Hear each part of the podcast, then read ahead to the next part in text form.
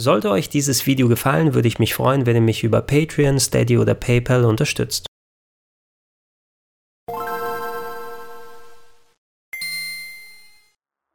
Schönen guten Tag und herzlich willkommen zu Gregor Tested Remedies Control in 4K. An sich mag ich die Spiele des finnischen Entwicklerstudios ziemlich gerne. Das erste Max Payne beispielsweise war einer der frühesten Titel, die ich auf meinem ersten eigenen PC Anfang der 2000er zocken durfte. Alan Wake fand ich auch sehr gut. Das Horror-Action-Adventure, was so im Jahr 2010 rausgekommen ist, damals auf der 360 gezockt. Was ich leider nicht direkt zum Release spielen konnte, war das äh, letzte Spiel von Remedy Entertainment, nämlich Quantum Break. Das hatte mich eigentlich ziemlich interessiert mit ähm, seinen paranormalen Geschichten Geschichten und Zeitreisespielereien, aber als es rauskam, hatte ich leider keine Xbox One, dementsprechend ist es an mir vorbeigegangen, habe es vor einiger Zeit zumindest zum Teil nachgeholt, aber leider konnte es mich nicht so einnehmen, wie es noch die bisherigen Titel gewesen sind, deshalb habe ich umso mehr Hoffnung in Control gesetzt.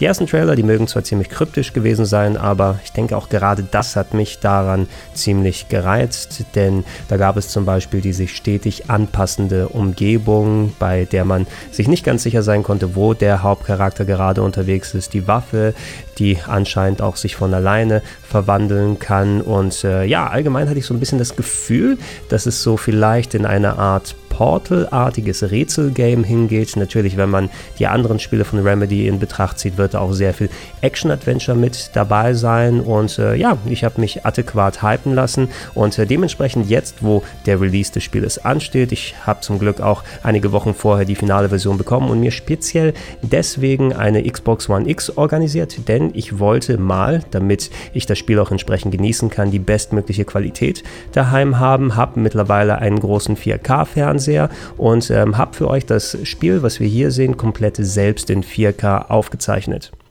Im Spiel geht es um eine junge Frau namens Jessie Faden, die kommt in das äh, Hauptquartier der FBC, des Federal Bureau of Control. Das ist eine amerikanische Behörde, so eine Art Mischung zwischen FBI und Men in Black, kann man sagen. Denn äh, die FBC ist hauptsächlich für paranormale und interdimensionale Vorfälle zuständig. Eigentlich will sie da nach ihrem verschollenen Bruder suchen, wird aber gleich in eine Krise mit reingezogen, denn das Gebäude steht unter Quarantäne. Das sogenannte Zischen ist aufgetaucht und verwandelt die Mitarbeiter des FBCs in ja, wilde, herumfliegende und tollwütige Monster. Allzu viel mehr möchte ich über die Story jetzt nicht sagen, denn ein großer Reiz von Control ist es, die abstrusen Begebenheiten und Umstände, die im FBC passieren, selbst zu erleben und zu verstehen. Versuchen, sage ich jetzt mal, denn selbst wenn ihr durch seid, kann es durchaus vorkommen, dass ihr nicht äh, alles bis ins kleinste Detail verstanden habt. Aber das ist auch so ein bisschen die Natur der Sache. Ähm, Remedy, die haben ja gern mal ein bisschen entrückteres Storytelling. Hier war wieder mal der Storyschreiber aber für Alan Wake und die Max Payne Spiele dafür verantwortlich, also Sam Lake, dessen Gesicht wir auch äh, im ersten Max Payne noch zu sehen bekommen haben. Und der konnte sich angesichts dieses Settings ordentlich austoben und auch ähm, an der Erzählstruktur arbeiten, denn alles, was im FBC passiert, muss nicht unbedingt den Gesetzen der Realität entsprechen. Und das wird eben für ein paar erzählerische Kniffe verwendet, als auch für jede Menge schwarzer Humor, der mit verbaut ist. Ähm, ich bin eigentlich nicht so ein aktiver Leser der ganzen Dokumente, die man in solchen Spielen finden kann oder der Audiologs, die man hören kann, aber die waren teilweise so schräg und abstrus, dass ich öfters mal angehalten bin, mir was angehört habe, ein paar Dokumente durchgelesen habe. Und das hat die ganze Stimmung nochmal ein bisschen verbessert, als auch im Speziellen natürlich die vielen schrägen Charaktere und Figuren, die da herumlaufen, Mitarbeiter des FBCs, Doktoren, andere Personen, auf die man da treffen kann. Und ähm, da sind auch einige bekannte Schauspieler mit dabei, unter anderem die Leute, die Max Payne und Alan Wake in den vergangenen Spielen verkörpert haben. Hier teilweise auch mit echten gedrehten Szenen. Mein persönliches Highlight war tatsächlich äh, Arti, der Hausmeister aus Finnland, der so eine ganz eigene Tour drauf hatte. Und ähm, ja, ich kann mir nicht vorstellen, dass äh, irgendjemand, der auf Arti trifft, den nicht mögen wird. Very well. I'll hit the facts on the table. The situation needs to be fixed before the plant blows up. And we all disappear like a fart in Sahara. Von der spielerischen Seite aus kann man Control im Grunde als Metroidvania bezeichnen. Das Gebäude der FPC ist wirklich sehr, sehr groß mit vielen verschiedenen und ausladenden Stockwerken und da, wie erwähnt, nicht unbedingt alles der Realität entsprechen muss, ist die Architektur, die man davor findet, ja, ähm, im Wandel. Je nachdem, wo man hinkommt, ist das Zischen und hat entsprechend die Leute, die sich da befinden, zum Teil in Monster verwandelt, aber auch dafür gesorgt, dass das Gebäude eben verzerrt ist und nicht mehr durchlässig und ihr müsst euch nach und nach äh, da durcharbeiten und habt äh, die Möglichkeit, diese Gebiete zu säubern, euch äh, Rücksetzpunkte zu machen, neue Wege zu öffnen, die Story-Missionen weiterzutreiben und euch wie eben bei einem klassischen Metroidvania nach und nach durch die Geschichte und das Gebäude zu arbeiten, neue Sachen freizuschalten und hoffentlich hinter dessen Geheimnisse zu kommen.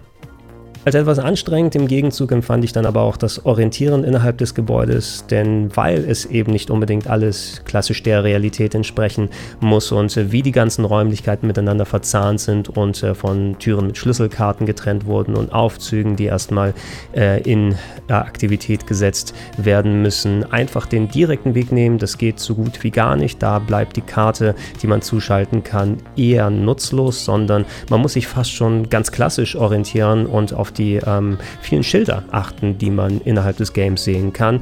Und dann schaut man zum Beispiel, ah, rechts und dann runter komme ich zum Labor. Und wenn ich dann hinten nochmal weiter durchgehe, ist vielleicht der Durchgang zu dem äh, Abschnitt, wo ich dann hin will. Und äh, ja, das hat mich äh, zu Beginn vor allem recht äh, ziellos in manchen Ecken herumlaufen lassen, was zwar an sich auch nicht so schlimm ist, denn es gibt viel abseits der eigentlichen Story zu erkunden, einiges an Nebenmissionen, die man machen kann. Und ihr könnt auch in Gebiete vor, wo ihr eigentlich noch nicht sein solltet arbeitet, aber da eventuell ein paar Ressourcen zum Upgraden sammelt. Wer aber sich auf die Story konzentrieren will und bis zum Ende ist es mir häufig so gegangen, dass äh, ich ähm, ab und zu mal anhalten musste und nochmal nachdenken, okay, wo willst du jetzt nochmal konkret hin? Was wird auf der Karte angezeigt? Was ist das Ziel, was du erreichen sollst? Und äh, dass sich das nicht eben zu 100% legt über den besagten Lauf des Spieles, ist ein bisschen schade.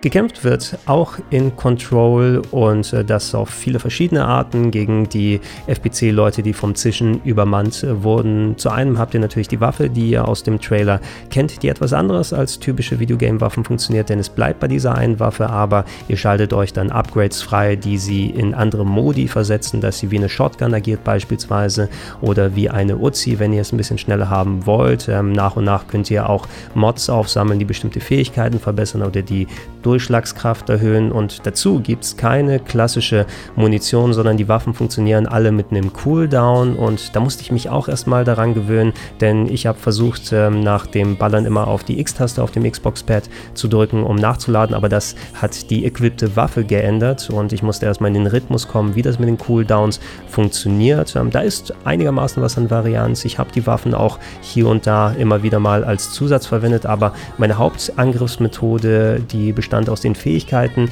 die Jesse machen kann, die nach und nach natürlich auch Metroidvania-Style freigeschaltet werden, wo kleine Rätsellevel vorne dran sind, bis man diese Fähigkeit mal ausprobiert und benutzt hat. Darunter eine Melee-Attacke, sie kann später schweben beispielsweise, ein Schild vor sich aufbauen und äh, meine Lieblingsfähigkeit, die ich benutzt habe, war tatsächlich die Telekinese, denn damit kann man alle möglichen Gegenstände und später auch Gegner, Projektile, Teile aus der Wand und dem Boden rausreißen und den Gegnern entgegenschleudern, was mit einer Lock-on-Hilfe auch passiert, sodass man eher so ein bisschen in die generelle Richtung zielen muss und dann nochmal den Finisher mit der Waffe macht. Und ähm, da bin ich in einen ganz guten Rhythmus reingekommen, muss ich sagen, denn Control hat sich recht gut gesteuert auf der Xbox. Ich hatte eigentlich immer das Gefühl, dass ich alles im Überblick habe, auch wenn es mal wirklich sehr wild auf dem Screen abgegangen ist, denn auch wenn auf den ersten Blick die Gebäude vom FPC vielleicht ein bisschen dröge aussehen mit den Wänden, Wänden grau in grau und den Büroartikeln, die da vorhanden sind, wenn es einmal abgeht und ähm, man anfängt, alle möglichen Gegenstände durch äh, die Gegend zu jagen und alles explodiert und Partikeleffekte überall drumherum sind, die teilweise auch physikalisch korrekt zerbrechen und in sich zusammenfallen. Das ist durchaus echt hübsch anzuschauen und man sorgt auch für ja, ordentlich Zores auf dem Bildschirm.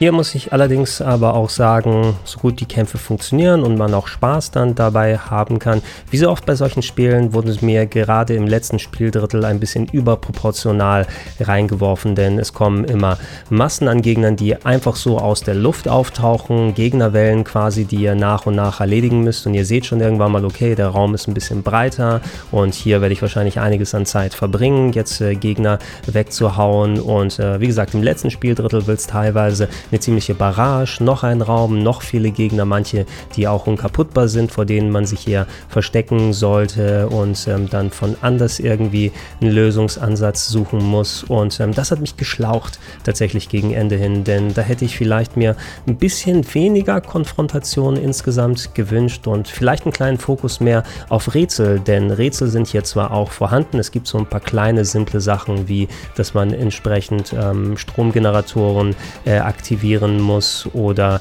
auch mit äh, den paranormalen Gegenständen, mit denen man es zu tun hat, wo man so ein bisschen außerhalb der Box sozusagen denken muss. Aber leider nie in dem Maße, wie ich es mir gerne erhofft hätte. Also so ein Portal-like Game, was mir vielleicht noch die ersten Trailer mental vermittelt haben, das haben wir hier nicht. Also nicht von der Art her, dass man Rätsel mit Portalen hat, aber einfach vom Aufwand her aus und dass man sich richtig mal involvieren und äh, nachdenken muss. Und äh, da hätte ich mir gerne ein bisschen vielleicht mehr in Richtung Rätselecke gewünscht. Mindfuck ist ja alles schön und gut, das kann ja auch gerne drin sein, aber ja, man muss nicht eben immer ständig alles wegballern müssen und das alles in tausend Teile explodiert, weil nach und nach schlaucht es einfach. Lass uns vor dem Fazit noch kurz über die Technik sprechen. Und wie gesagt, äh, das, was ihr hier gerade seht, habe ich mit einer Xbox One X in 4K gespielt und selbst gecaptured, die Footage. Und das ist so ein bisschen unter Vorbehalt, denn äh, Remedy haben bereits gesagt, dass ein Day One Patch kommen wird. Und äh, als ich jetzt äh, das Spiel durchgespielt habe und das Video für euch aufgenommen habe, kann es sehr gut sein, dass da an gewissen Stellschrauben nochmal gedreht wird. Grundsätzlich ist Control eigentlich ein ziemlich gut aussehendes Spiel durch die Natur des des Bürogebäudes kann es eben hier und da ein bisschen dröge wirken, aber wenn man dann erstmal anfängt, da richtig Action zu machen und die Partikel überall herumfliegen, dann sieht es auch dementsprechend schön aufwendig und cool aus und äh, besonders die einfallsreichen Ideen und wie die Charaktermodelle umgesetzt sind, da ist auch echt viel Schönes dabei. Auf der Xbox One X jetzt hier hat man es meist mit 30 Bildern pro Sekunde zu tun. Ich habe so ein bisschen auf 60 FPS gehofft bei 4K. Anscheinend war das wohl leider nicht drin aktuell hat das Spiel auch noch hier und da ein bisschen Schluckauf und ein paar Performance-Probleme. Nicht so regelmäßig jetzt, dass ihr ständig mit Ruckeleien konfrontiert werdet, aber wenn mal richtig wirklich die Partikel über den Bildschirm fliegen und ganz viele Gegner und Projektile und äh, Gegenstände auseinandergerissen werden, dann äh, kann es schon mal ziemlich in Stocken kommen. Ich hatte einige Situationen, da hatte ich auch das Gefühl, oh, ist die Xbox gerade angehalten? Äh, will sie da noch weitermachen? Äh, aber letzten Endes ein Absturz oder sowas ähnliches habe ich nicht gehabt. Das können alles Sachen sein, die natürlich dann nochmal mal behoben werden. Unter 4K mit einer Xbox One X hätte ich mir aber zumindest noch mal vielleicht ein bisschen was beeindruckenderes ähm, im größeren Maße gewünscht. So, objects of power are mundane objects that house paranatural energies and have developed a link to the astral plane and can thus be controlled, which is what differentiates them from altered items, which are still housings of paranatural forces, but are more volatile and cannot be bound in the pure utilitarian sense. Got it? Did she memorize this? Got it.